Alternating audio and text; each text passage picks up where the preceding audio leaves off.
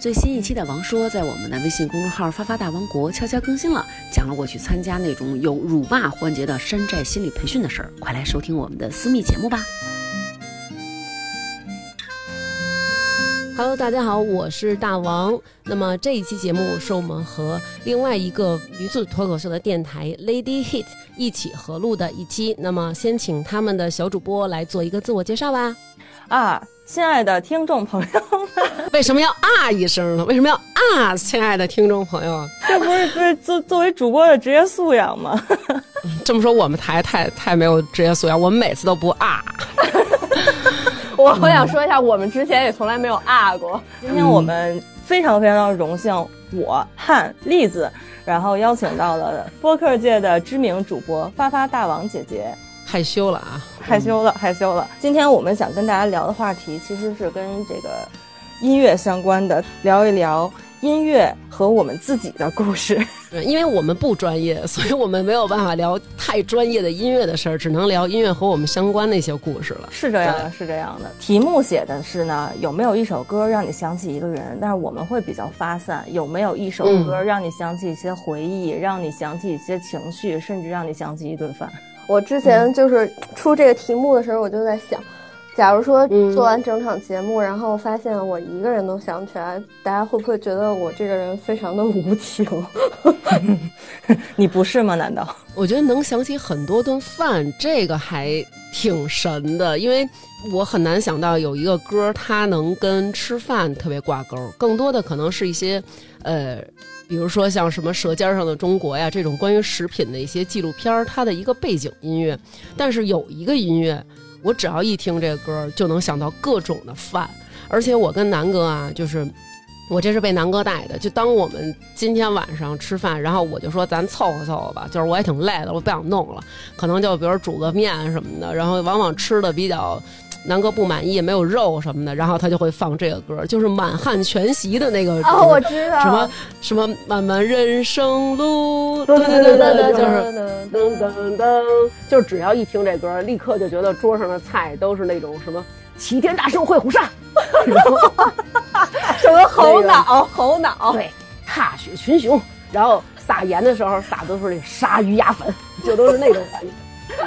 就觉得哎呀，这个饭就是那种 威猛猛、威猛猛，对对。然后你吃的时候，感觉就是自己就是中华小厨神里面那个，就是那种吃了以后一口进去，嗯，然后就是那种疯狂转圈，后边就是太阳，后边有光芒万丈。不是你们家也太高级了吧？思南拿这事儿点你还得有 BGM。对，就是他可能希望有有肉。其实他要求也不是很高，我觉得。不，我跟你说要求很高，就是。咱们女女孩儿，我觉得就可，因为我不属于那种爱吃肉的女孩儿啊，就可能会觉得，比如说今天，呃，你炒个土豆片儿，里边有点那个肉片儿，对我来说这个就可以了。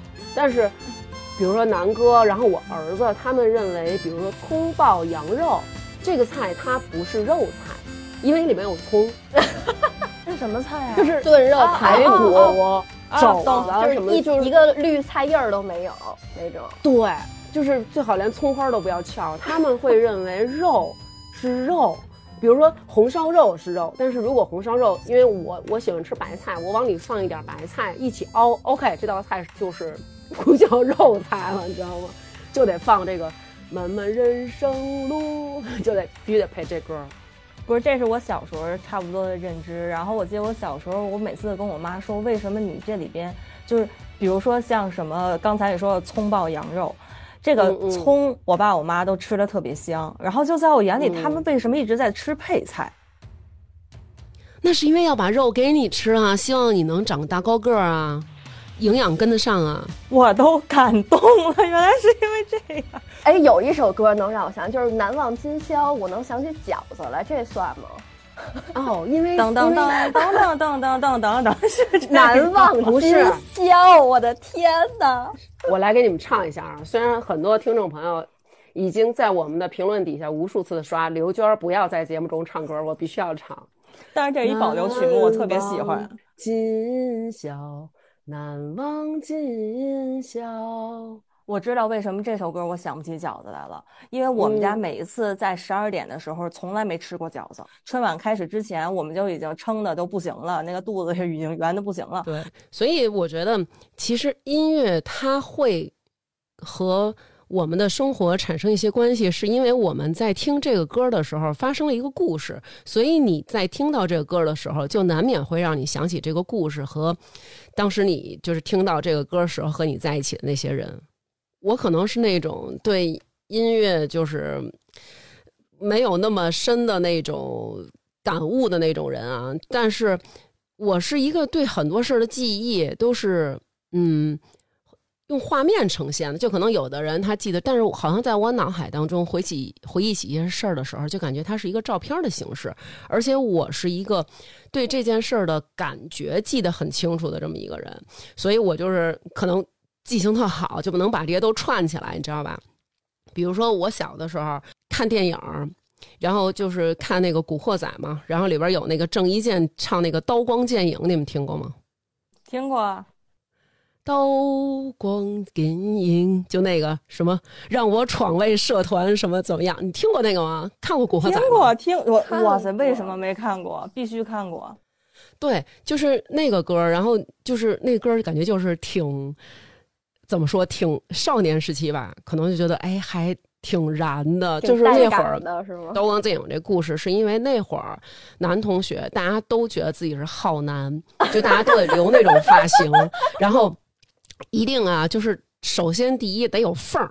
这个脑袋当间必须得有缝儿，然后老师就说咱们这个不许留这种分头。然后同学说老师我这缝儿是天然的，就是我头 头发就这样，没办法是吧？对对，就像那个屁股一样，它就是必然有中间有一个缝儿。然后为什么能把脑袋跟屁股搁一块儿说呢？因为只有这样老师才能相信他真的是天生。然后而且有那种那种。很扁扁的那种笼子，你知道吧？就得拿那笼子，每天啊，就一根线挑过去，然后叭叭左右两边分，就是绝不能有一根越界。然后头发都留成那种浩南那种，就长啊。老师如果说咱们这不能不能过耳朵，然后他就一定不是说让他斜边不过耳朵，就是直边不过耳朵那种，反正就尽量留长。然后呢？男生听这个的时候，特别幻想自己就是一个混的，就是一个那种北京的古惑仔，就是觉得自己是那种大哥，然后那种痞子那种。北京的古惑仔不是街溜子吗？啊，你怎么说我们北京的街溜子呢？对不起，不是怎么说我们北京的古惑仔呢？比如说什么刀光剑影呀，还有那个乱世巨星啊，什么就都特别喜欢听。然后最让我印象特别深刻，就对这首歌，只要一想起，我就想起那个画面，就是给你们大概描述一下，就是，呃，学校里边有我们年级的一波男生，然后和比我们大一级那波的男生，然后大概就是因为打篮球抢场子的事儿，不经常这种吗？就比如说，那个可能因为我们可能比如说。嗯，比人家低一年级，还没到毕业班，然后你就可以去站场子，你就一直在那站着。然后人家那边可能只有一个学生去站场子，然后就是我们人多了，那人家就打不了了，就会有这种事儿。然后就约架了，然后就说好吧，咱们在哪儿哪儿一个什么小空场，就是 就因为就因为这点事儿，对，就这这应该算大事儿了吧？我觉得也是，也是。上学的时候这是天大的事儿了，这个。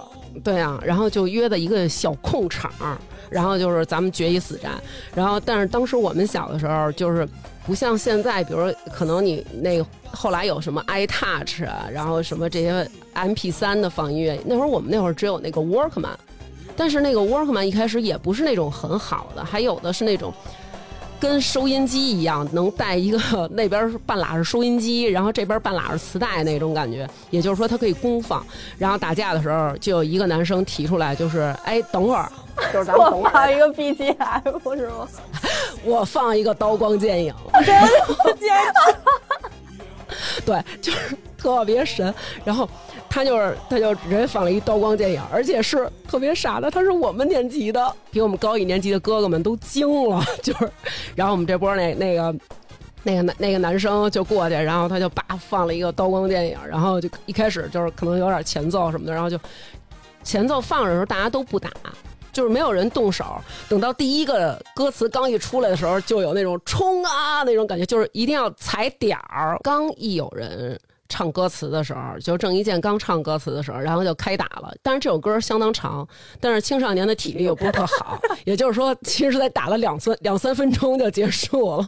然后在那听歌就特别尴尬，然后回来跟我们学，然后 我们就惊了，真的就是从此听到这歌的时候想到的都不是那个浩南哥，然后带着人，然后在街头走，就是那种帅帅的，光着膀子穿西服那感觉，就想的都是哥几个 打累了。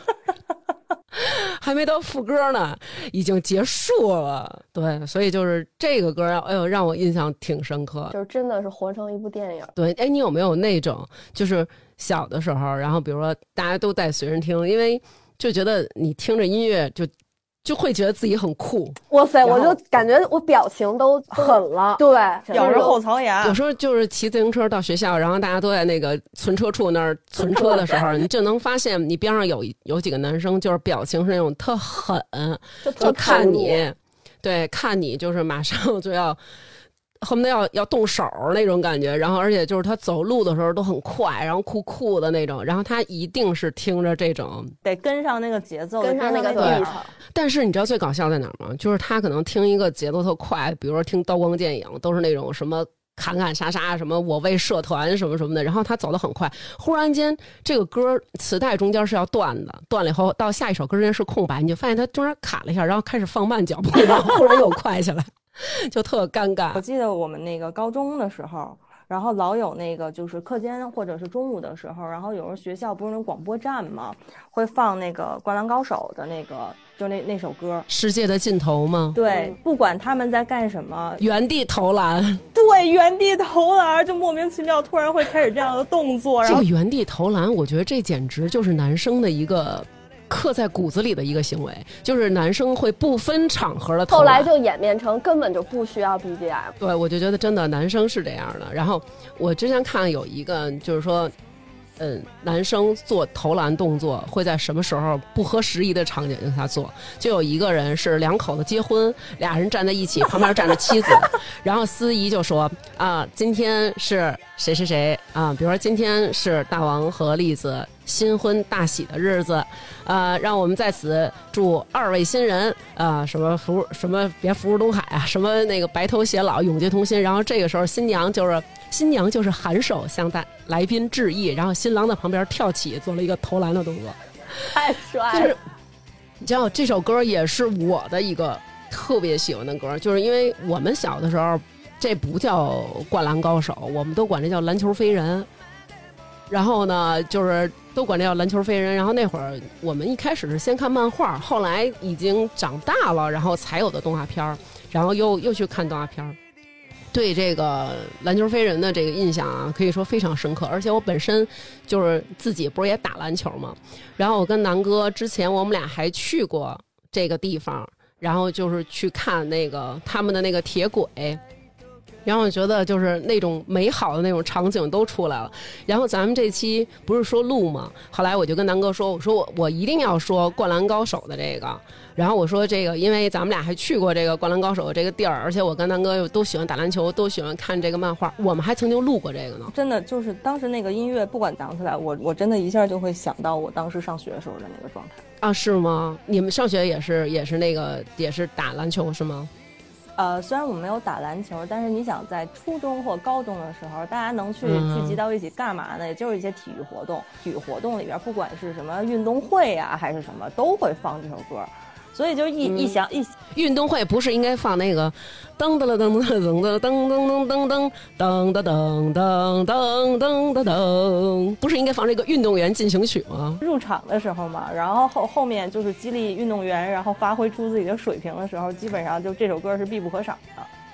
啊，我们那个那天我回忆这，我还说，哎，我说南哥，我我要我要推荐这首歌和这个故事，然后我说咱们还去那个湘南海岸就照相啊什么的，然后我就觉得特别美好。然后南哥就忽然就问我啊，说，哎，对，到时候你可以说说你上学的时候怎么看喜欢的男孩打篮球什么的，要不你现在说说吧。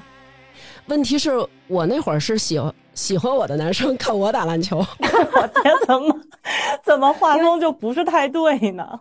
上个礼拜吧，然后我跟南哥我们俩去朋友那个他们家的那个民宿玩，然后我还跟南哥在那打篮球，然后让他充分领略到我投篮的准确度。然后我说，因为我投篮特准，然后就是所有男生就会在旁边看我们女孩打篮球，而且当时我们学校有一个就是共国外的一个什么共建校。然后来我们学校就是那种什么爱尔兰吧，还是什么玩意玩意儿一地儿，我们就打篮球。然后虽然说我们当时进行的是女子篮球赛，但是比分其实和足球赛的分数是不相上下的。对，就是后来回来以后，我爸问我说：“你们比赛怎么样？”我说：“打了一几比几。”我爸说是踢足球吗？就是一比零，那就那就说明肯应该是在两位数以下。一比零，对方惜败。然后，而且就是这样的情况下，进球基本上全是我进的，唯一的一个球。主力吧，首发主力是吧？对，因为没有第二发的阵容了，那就觉得好热血呀！因为体育这种东西嘛，就是会让人觉得很燃。然后，反正当时我特别热血。我还想起来，就是还有一首歌，也是让我觉得。特别特别的，就是只要一听，就起一身一身鸡皮疙瘩。就是小的时候，就我父母工作比较忙，没有时间带我出去旅行，然后都是我小姨和我姨父带着我去旅行。有一次，我们的旅行就是从北京开车自驾到葫芦岛，一路上我姨父就是滚动播放，我不知道怎么做到的一盘磁带，一二三四五六七八，外加 B 面一二三四五六七八，全是好汉歌，大河向东流啊，就是。一路上都在听这个歌。大河向东流啊，天上的星星参北斗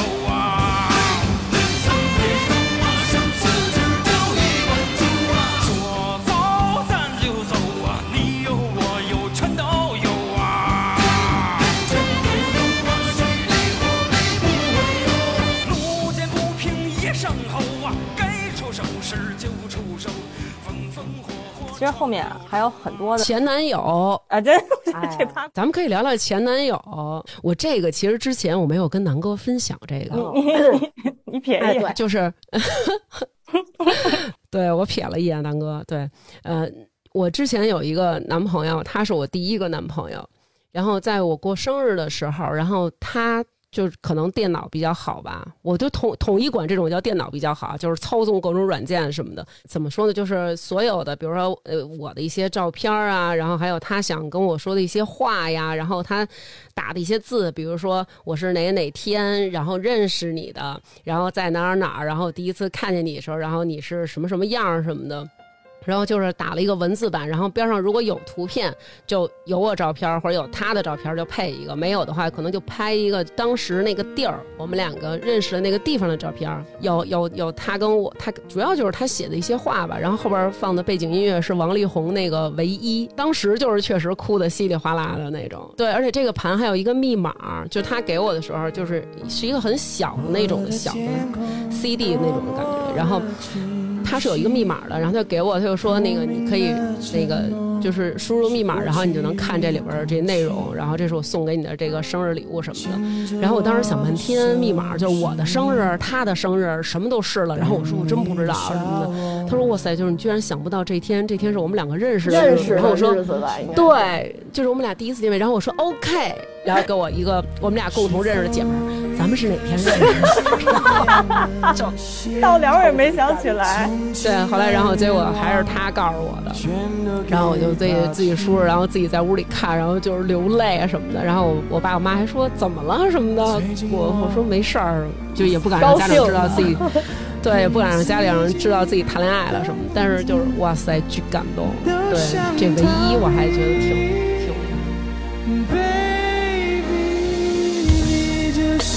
我的唯一，让世界都变形，维持太容易，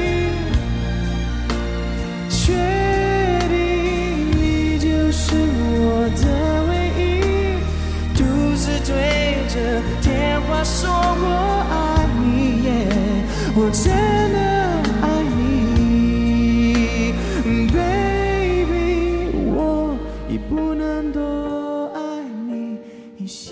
这个确实是浪漫了，到我这就属于比较悲惨了，因为是我送别人，但是关键我送别人的那个时间点吧，就已经走到了我们感情尽头了，是吗？对。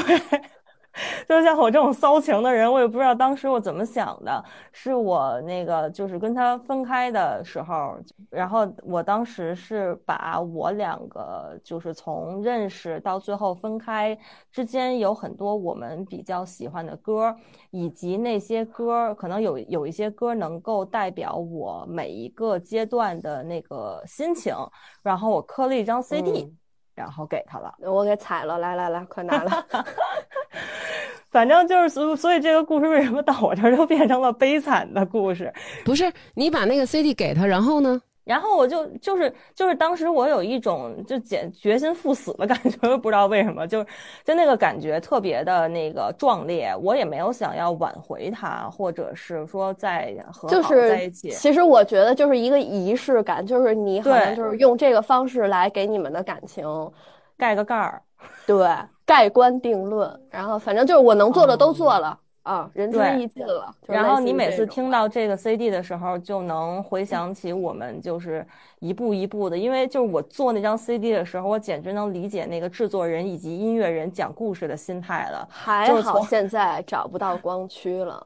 嗯，就是从第一首歌到最后一首歌，就讲述了一个从时间线到情绪表达一个完整的这个故事。哇塞，我简直太浪了！我现在想起来，我都觉得我能耐了。我 最后对方应该就是彻底决定要跟你分手。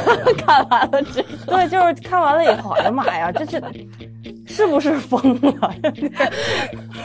然后就彻底的分得透透的，就下就刚好帮他下定了决心。对，可能之前还犹豫呢，还要不要分手？后来说嗯要，就他也盖盖了，我也盖盖了，彻底凉凉了。你说这让我想起，就是我跟我跟南哥，我们两个原来就是刚在一起的那那会儿那段日子。然后那会儿我住在我们住在机场那边，然后就是每个周末，然后回到机场那边。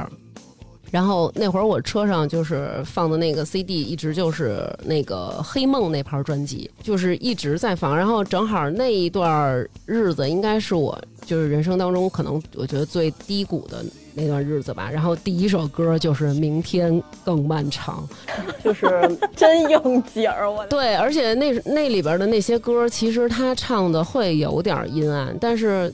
在阴暗的同时，可能窦唯的声音，或者说他们做了很多音乐的上的处理，又会让你感觉到还是有明亮的感觉，而且是那种并没有被打倒的那种。整个这一一张专辑就是从头到尾一直滚动着听，然后中间经历过两次卖车，就是你知道，然后第一次卖车，然后收拾东西什么都不重要，最重要就是南哥说把 CD 退出来，然后把 CD 退出来装盒，然后又。换到新的这个车里边，然后继续还是听这个。到第二次卖车的时候，又是把 CD 推出来，因为我那个是六碟连放，就是你且得等呢，然后一直等，一直等，一直等，然后让他把那六张碟吐出来。但是《黑梦》这盘专辑就一直永远在我车里放着，然后也是一直去听，就觉得真的是特别，嗯，怎么说，就代表我那一段时期吧。然后，而且我当时放那个车上的 CD 是这个，南哥也特别喜欢窦唯。然后，所以我们两个就是觉得，哎呀，就是在听歌方面也还是比较怎么说，比较契合。而且，就是《黑梦》这张专辑的最后一首歌是《上帝保佑》，就也让我想起了那会儿，就是听一些教会歌曲。然后，比如说大家听过那个《哈利路亚》，你们听过那个吗？就是听起来好像有点像清唱，但是它很委婉。我觉得，即使是可能，呃，不是。没有宗教信仰，或者说怎么样，大家听这首歌的时候也能感受到那种触动，就是会让你在很很难过的时候听到这首歌，感觉到自己被安慰了。然后后来邓紫棋好像也唱过，是好像那个是因为她有忧郁症吧，然后也是在那段时期，然后信仰给了她力量。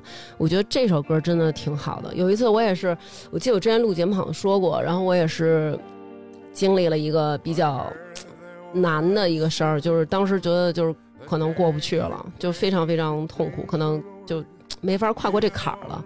然后上车之后就也不想听车里的 CD，然后就随便播了一个电台，然后那个 radio 里放的就忽然就放出了这首歌，然后瞬间就感觉自己被击中了，然后觉得不行，就是哭花了，然后得换一换一个。然后最让我感到神奇的地方在于，我换了一个台，然后这个台居然放的还是这首歌。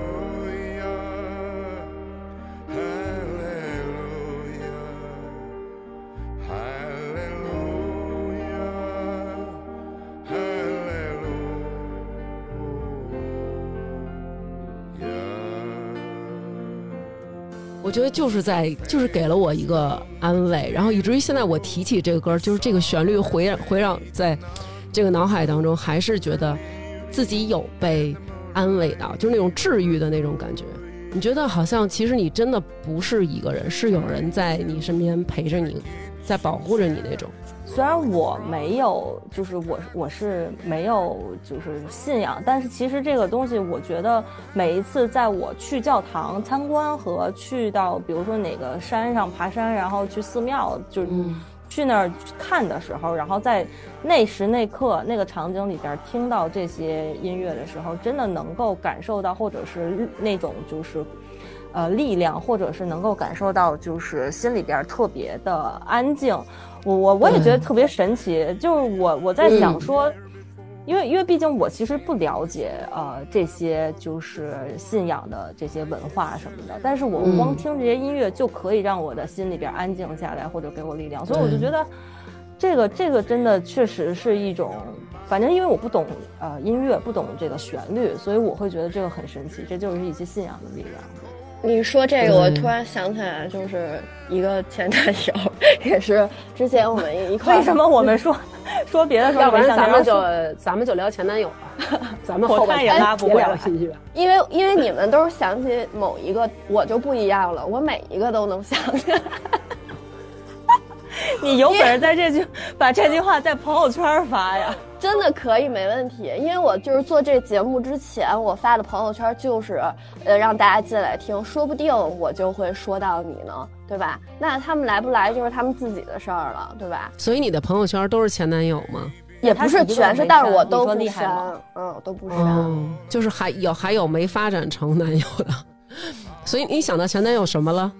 就是我们一一块儿有一次呃出国去的是那个韩国，然后因为韩国他那个呃信的信教的人挺多的，而且他们他们的宗教信仰比较的多种多样，对，然后所以那边的教堂挺多的，然后我们就去了一个教堂，挺大的一个教堂，然后当时也是就是唱诗班，然后就像甜甜说的那样，就是我不信。对我，我虽然不信这个东西，但是真的是会被感染到。嗯，它是有一种力量，我是抚慰你也好，还是牵引你也好，我说不上来。但是当时你确实是被，他不是被感动，他就是被他跟你有那种那种那种连接，尽管你可能嗯并不知道它是什么，对吧？你对它的这个来源啊，对它的这个教的一些历史啊等等，你可能都不了解。但是你当时在那个氛围里，呃，当时在就是当然也因为教堂它本身这个场景，再加上这个音乐，都会让你有这种感觉。然后，但是说一个就是跟音乐无关的吧，嗯，我不知道大家有没有这个这个这方面的经历啊，就是我。老是也不是怎么了，就老是能赶上，就是跟某一，就是跟每一任，几乎跟每一任都能去到一个地方，有那种锁锁的那种东西，我不知道。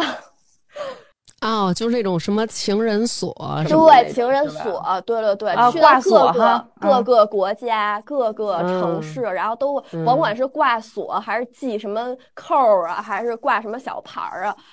反正就都分了，都记了，对。哦，所以就是劝劝大家最好也不要轻易的去记这种东西。我不知道是不是因为可能也赖不着人家，还是我自己。不是不是不是你们的问题，我现在跟有的人的那名字还跟天涯海角挂着呢。对，你们有没有发现就是？有些音乐，它就是在特定的场合听，你就会有特别不一样的感觉。你我我可能在平时我是不会去听的，我完全不会说在我自己日常去听那些歌。然后，但是那天我们就外面那个，因为那个青旅里边，它的院子里边就篝火就燃起来了嘛。然后会有那个当地人围着那个篝火跳舞，然后给我们唱了很多的歌，然后抬头看见满天的星星，那就是那会那个那块的星星特别特别亮，抬头看见满天，而且对对对，抬头看见满天星星的时候，我那时候我觉得他们唱的歌太好听了，就那种我特能理解你说对吧？嗯，对，那个时候我觉得就是你的人和歌，还有这个此情此景都大自然。融合在一起了。真的是在一起了。我我原来没有这种感觉，然后直到后来，就是因为南哥，就是我们。会没事儿去内蒙玩嘛？然后就是跟朋友去内蒙。然后以前去的时候，可能就是去吃啊，就更多的可能是感受当地的这些美食什么的。然后直到我们有一次去，然后南哥的哥们儿他有一个当时和他一起支教的大哥，那个大哥他本身就是蒙古族。然后我们一起吃饭，然后他在蒙古包里就给我们唱蒙古族的那些歌，这种感觉就是。你到了内蒙之后，你看了那么广阔的地和那么大的天之后，你觉得你自己太小了。所以我觉得，真的只有这种在辽阔的地方长大的这些民族，他们才能唱出那种就很很悲壮。你听他的歌，感觉到都是有点很悲凉的那种大调，但是就是觉得真的是。在这个地方，你要听那种小情小调那种，就特别不是那个味儿。然后听点流行歌曲就不对，不对，不对劲儿，就是不对，就是你就得听他们当地的那个。然后这回是我们去内蒙参加一个朋友的婚礼，然后婚礼呢是在晚上，也是有篝火。然后当时因为你能看到整个的天，你觉得那个天就是整个的天，不像咱们在城市里可能有楼房的遮挡啊，那个地方非常非常辽阔。然后。天有的地方是淡粉的，有的地方是深粉的，然后有的地方是紫的，有的地方已经完全黑了，然后 再配上草原，一望无际的，然后这边点着篝火，然后大家都围着篝火转转圈跳舞。有一大哥就给我们唱那个内蒙那个呼麦的那个，哎，他的声音特别特别的浑厚，就是他唱出来之后，就让你感觉到，就是你能感受到你的这个命运是真的跟这个国家。应该是世世代代都在一起。我觉得他们那种感觉就是说，他们在跟大自然做一种互动，就是就是这个感觉。你这个描述好高级，让我们两个刚才那个那个就是就是一下就 弱爆了。对，弱爆了。咱们不能不能再聊这种走心的了，我必须要又要哭了。对，不能聊走心的了。呃，有一首歌，有一首歌，那个。好嗨哟，感觉人生已经到达了高潮。有听过这个歌吗？听过啊，听过吧？这首歌可以说是我这几年印象非常深刻的一首歌，而且想到这首歌的时候，伴随而来的就是耻辱、羞愧，然后这种感觉袭上我的心头。对，而且感觉后背有很多的那个目光啊，就是。如芒在刺，对，就是射向了有人在戳我后脊梁骨那种感觉。那天是一个下午，然后我去接，嗯，接孩子放学，然后接完孩子放学之后，孩子跟我说说妈妈，我想吃面包。我说 OK，就是安排，咱们就去面包店买。然后我们俩就去了小学对面有一个味多美。你想放学的时候，那肯定好多家都得给孩子明儿，嗯，就得给孩子买那个明儿早上起来吃的那个早饭嘛。那个味多美里全是人，人山人海什么的。然后我们俩就往那个味多美走的时候，我儿子就在嘴里就一直捣鼓着，就是好嗨哦，感觉人生已经到达了高潮，就是他一直在那唱。然后我们俩踏进面包店，我已经端起盘儿开始在那挑选的时候，我儿子忽然跟我说：“妈妈，我有一个问题。”其实这个时候我就是左了，你知道吗？因为他刚才一直在唱那首歌，我应该想到。这个问题多少会和这个歌有点关系，然而我大意了。我说啊，什么问题？孩子问，有大聪明在这儿呢，对不对？你放着不使，你留着我干嘛呀？过年你最有办法。哎，有懂王呢。然后来，我儿子说，就非常大声，因为小孩可能也是觉得边上有好多人，然后我要问出一个问题，然后让大家都看我或者怎么样。然后我儿子特大声说：“妈妈，什么叫高潮呀？” 就是。拿来吧，你 就是这个问题，就是这个问题。对，然后当时我觉得，嗯，漂亮，专业团队 被操控了。对，给了我一个王炸。然后当时就让我觉得最逗的就是现场所有的人，他们其实都像漫画里那种，就是一个耳朵张大，然后 另外一个耳朵关闭那种，都在听。就眼睛另一只已经斜过去了，就看你怎么编，就看你怎么编，等着呢。对，就当时其实是处于一种静止状态，就是其实画面没有时间没有静止，但是画面静止，你大家有你静止了，对，就是大家的手都不去拿了，然后都在听，我倒要听你怎么回答。然后面包都悬悬在半空中了，是吗？已经。对，然后我就超尴尬，我就在心里想，我说我是应该就是去去说那个呃这个事儿吧，然后呃这个事儿就是给他往歪了解释，我觉得。就是好像好像也不太好，就是如果我要是往那个那方面解释，可能会让大家觉得，哎呦，你你就是怎么老想着这些事儿啊什么的。然后，所以我就在想，怎么着能够让孩子明白这个词在学名上到底到底是什么意思？对，就比如说你要说，你说啊。儿子，不要问这种问题，然后别人就会觉得啊，你看呀，他妈就思想好歪啊。你你完全可以给孩子解释，就是高潮可能就是一个事情到达了一个巅峰的状态，什么什么的。但是我觉得，如果要是这样解释，我又不知道高潮确切的他在字面上解释是什么。然后我当时就很干的说，我说到达了高潮就是好嗨哦的另一种表达。然后当时我儿子就是他也没有什么，然后。就感觉其他的那些爸爸妈妈都是那种钱，然后就继续开始选面包，就就我面包都悬空了，你就让我听这个，对，所以我每次就是只要一听到 how hell，然后我就会耳边响起我儿子那可爱的声音：“妈妈，高潮是什么？”然后，哎，你儿子当时肯定想的是：“妈妈，你真有办法。”还有一个歌啊，就是我不知道你们有没有看过那个《请回答一九八八》。对，就是老有听众，就是听众要求我们录这个，然后我们几个各种就主持人啊，各种的，就是反复的看这个片儿，看了无数遍，然后经常在里边就是反正跟着哭哭笑笑的吧。然后虽然现在还没有录，但是每次看的时候，就里边他那里边有一个 主题曲，就是哎哎，然后就是开始哭，就是只要他一哎，就是到了，赶紧的抽纸，啪啪啪就瞪两张在手里攥着。对，绝对不会辜负你。对，就是叫我那眼泪呢。对，哎哎哎，准备嘿，对，就是那种，我就每次听到就必哭那种。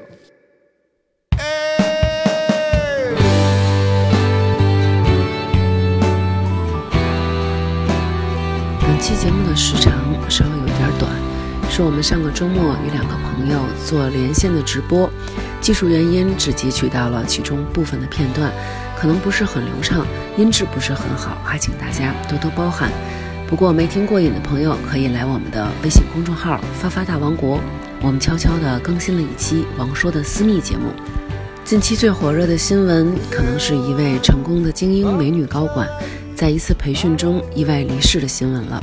这也让我们大家知道了，还有一种培训叫做辱骂培训。最后虽然辟谣了。但是经过在听众群中调查，发现有很多类似的心理培训课程，而我们也有不少听众朋友参加过这类课程，而这种刺激正是其中的一部分。听完大家的经历，我才非常惊讶地回忆起，原来我居然也参加过这类课程，只不过并没有完整的参加完全部的课程就被朋友解救了。想知道这些打着心理治疗和帮助我们突破自我的心理培训班到底存在什么样的套路？就来听听我们这期节目吧。